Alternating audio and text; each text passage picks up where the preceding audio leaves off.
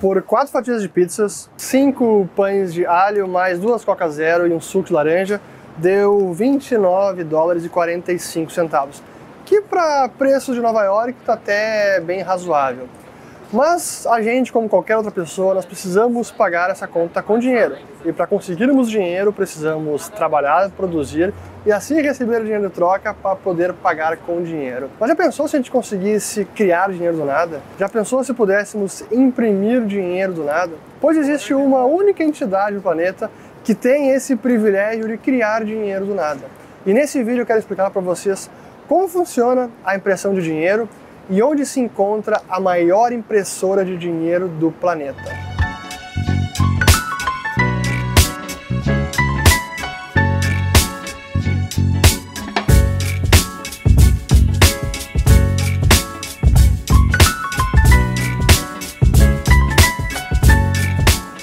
O lugar a que me refiro é esse prédio aqui em frente, que a gente já vai mostrar, e que abriga a filial do Federal Reserve de Nova York que é a filial mais importante de todas, porque é aqui que se operacionaliza a política monetária, isso é, as operações de mercado aberto.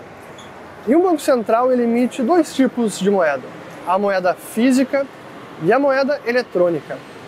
A moeda física ela é impressa nos Estados Unidos pelo Bureau of Engraving and Printing, ou escritório de engrave e de impressão, que fica em Washington. Mas a moeda eletrônica, essa é totalmente impressa neste prédio aqui ao lado, o New York Fed. E a grande diferença entre a impressão de moeda física e eletrônica é que a física você precisa de recursos, papel, tinta, então custa dinheiro imprimir dinheiro. Mas quando a gente fala de moeda eletrônica, nem mesmo tinta e papel é necessário. E depois da grande crise financeira de 2008, especialmente durante a pandemia, o Fed de Nova York abusou da impressora eletrônica nas chamadas rodadas de quantitative easing, o famoso QE ou afrouxamento monetário. Agora eu vou explicar com um exemplo prático como funciona uma dessas operações. Depois do FONC decidir a política monetária, essa sigla que significa o Comitê de Política Monetária, que decide a taxa básica de juros e os programas de compra de ativos, esse comitê que fica sediado em Washington, ele envia a ordem de implementação dessas operações para a filial do Fed em Nova York.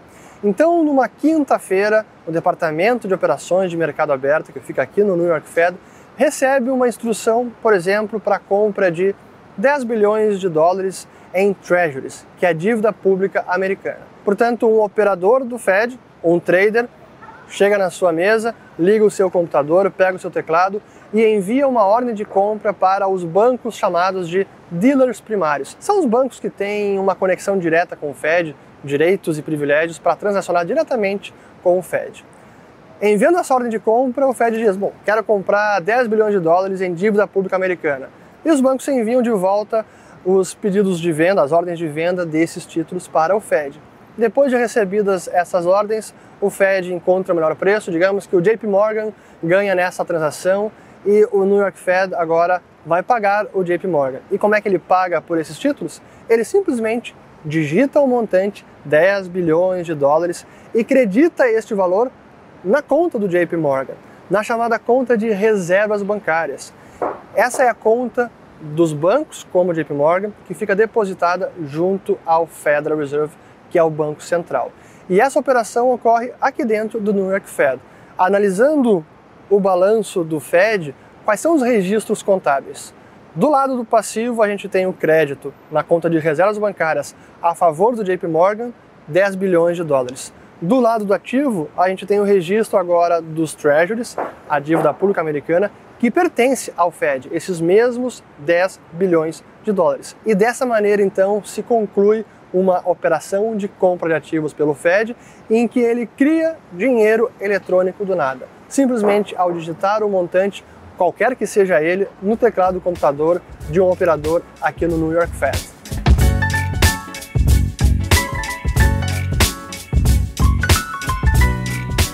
Para dar uma ideia de grandeza, 10 bilhões de dólares compram cerca de 250 mil Teslas modelo 3, ou 19 mil casas pelo preço médio das moradias nos Estados Unidos, ou então 1,8 bilhão de Big Macs, o que daria para alimentar mais de 2 milhões de pessoas por um ano inteiro.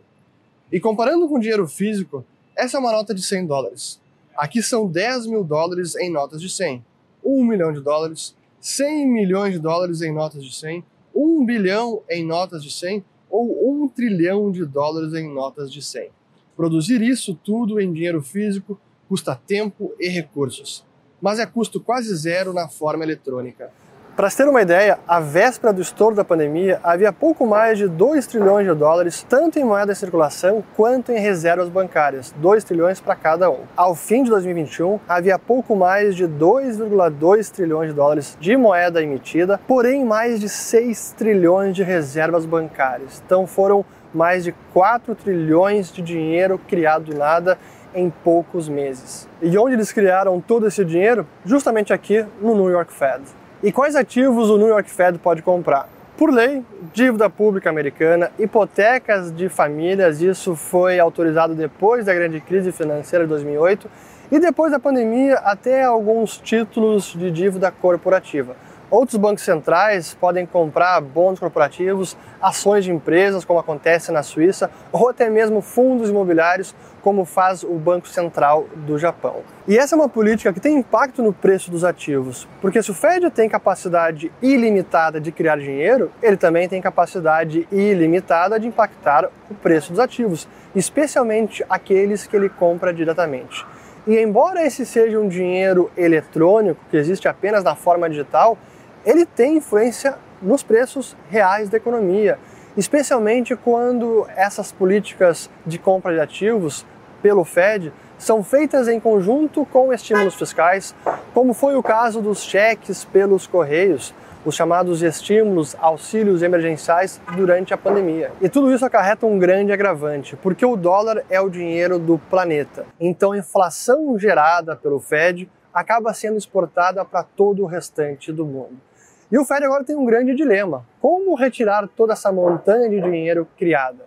Como retirar essa liquidez da economia sem causar traumas maiores? Honestamente, nem ele sabe. O meu palpite é que ele jamais vai retirar todo esse dinheiro criado, porque um banco central consegue tolerar a inflação de preços, inflação de ativos, até mesmo inflação dos preços e serviços da economia. Mas deflação de preços isso nenhum banco central consegue absorver, especialmente depois do trauma da Grande Depressão. Então, se eu tivesse que adivinhar, o Fed vai seguir até certo ponto a redução do seu balanço, essa destruição do dinheiro. Mas voltar ao patamar que estava no nível pré-pandemia ou nível pré-crise financeira de 2008, acho que é virtualmente impossível que isso aconteça. Bom, espero que eu tenha podido finalmente explicar como um banco central cria dinheiro do nada. Qualquer dúvida, pergunta, podem colocar aqui embaixo nos comentários. Se inscrevam no canal, compartilhem, ativem o sininho e voltamos no próximo vídeo. Valeu! Então, o próximo vídeo do canal, para dar um spoiler já, vai ser sobre a bolha dos food trucks de hot dog de Manhattan. É sério? Que irado! corta esse aí que os caras vão achar que é sério, velho. Corta, corta.